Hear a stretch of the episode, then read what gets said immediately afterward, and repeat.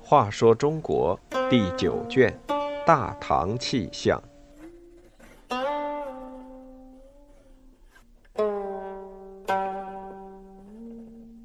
一，虎将龙子。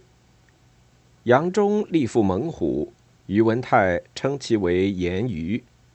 杨坚出生于寺院，生前天上真有紫霞。人世间由谁来当皇帝？这件事据说只有上苍才能决定。隋朝开国皇帝登基时已经四十岁，在这之前，这个名叫杨坚的人实在没有什么与众不同之处，可以证明他是真龙天子。于是，一帮编造神话的人便在他个人的履历上添油加醋，涂抹了许多神秘色彩。然而，隋文帝过去的许多经历早已人尽皆知。结果，这位隋朝开国皇帝的出生以及他父母的经历都变得真真假假、虚虚实实起来。不过，那些扑朔迷离的故事，究竟哪些是真，哪些是假，在一千四百年后的今天，大多还不难分辨。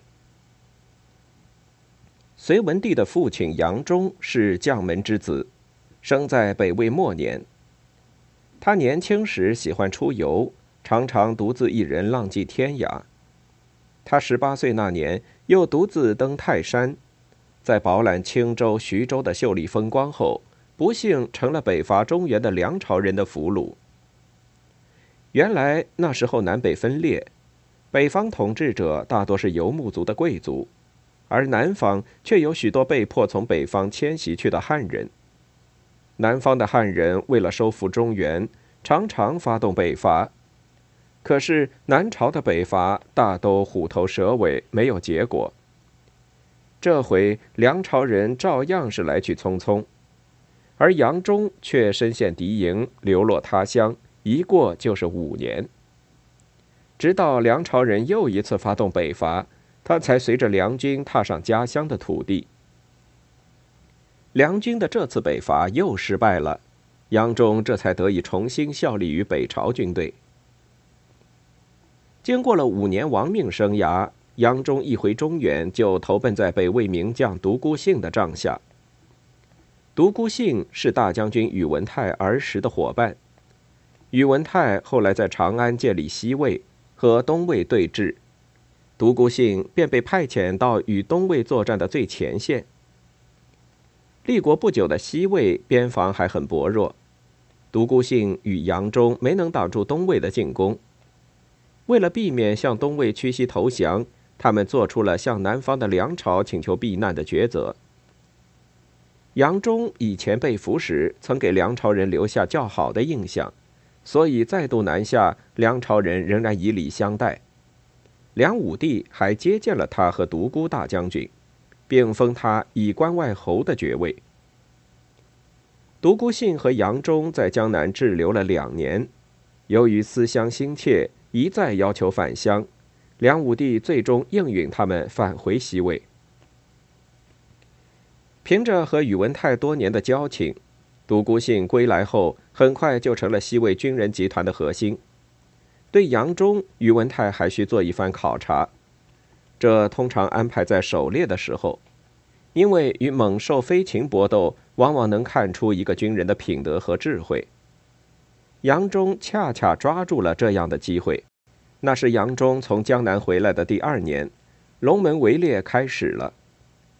杨忠凭借独孤信部将的身份，在猎场上始终紧随在宇文泰的身旁。每当猎物被驱赶到狭隘的山谷，照例应该让大将军射第一箭。宇文泰见这次被围的糊涂特别多，便策马向前，想施展百发百中的本领。不料，一头白额吊睛猛虎忽然从隐蔽处窜了出来，直向深入山谷的宇文泰扑去。场上的人被突发的险情惊呆了，就连久经沙场的宇文泰也顿时手足无措。正在千钧一发的关口。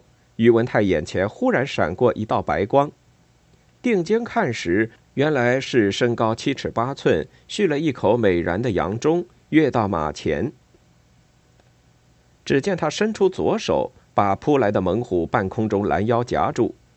老虎张开血盆大口，好个杨忠！倏地伸出右手，死死扯住老虎的舌头，叫他咬不得也挣扎不得。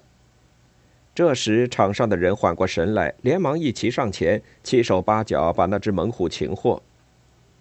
惊魂甫定的宇文泰看着被俘的猛虎，用鲜卑话连连称赞杨忠“眼鱼眼鱼”，意思就是猛虎。此后，宇文泰见到杨忠，总以“杨眼鱼”相称。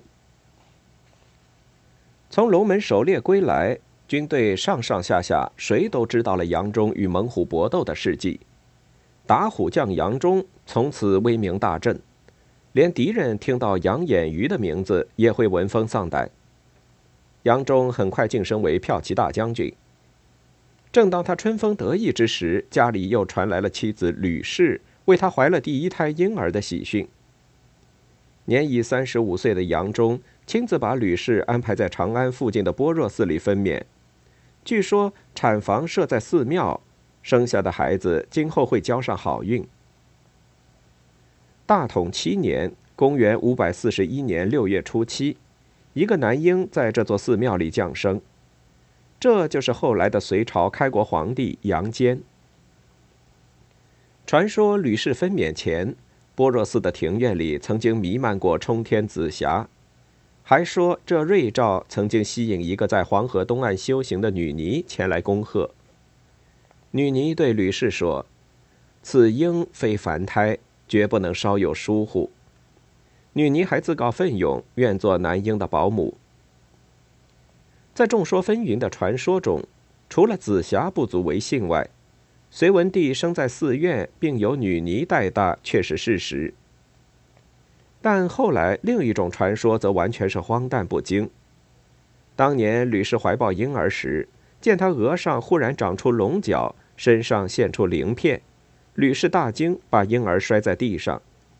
女尼听到哭声，赶忙进来嗔怪道：“这孩子受了惊吓，日后夺取皇位的日子将会推迟。”这种无稽之谈，无非为了说明西魏大统七年出生的杨坚，何以到北周大象元年，也就是公元五百七十九年，三十八岁才入宫主政，再过两年才当上皇帝。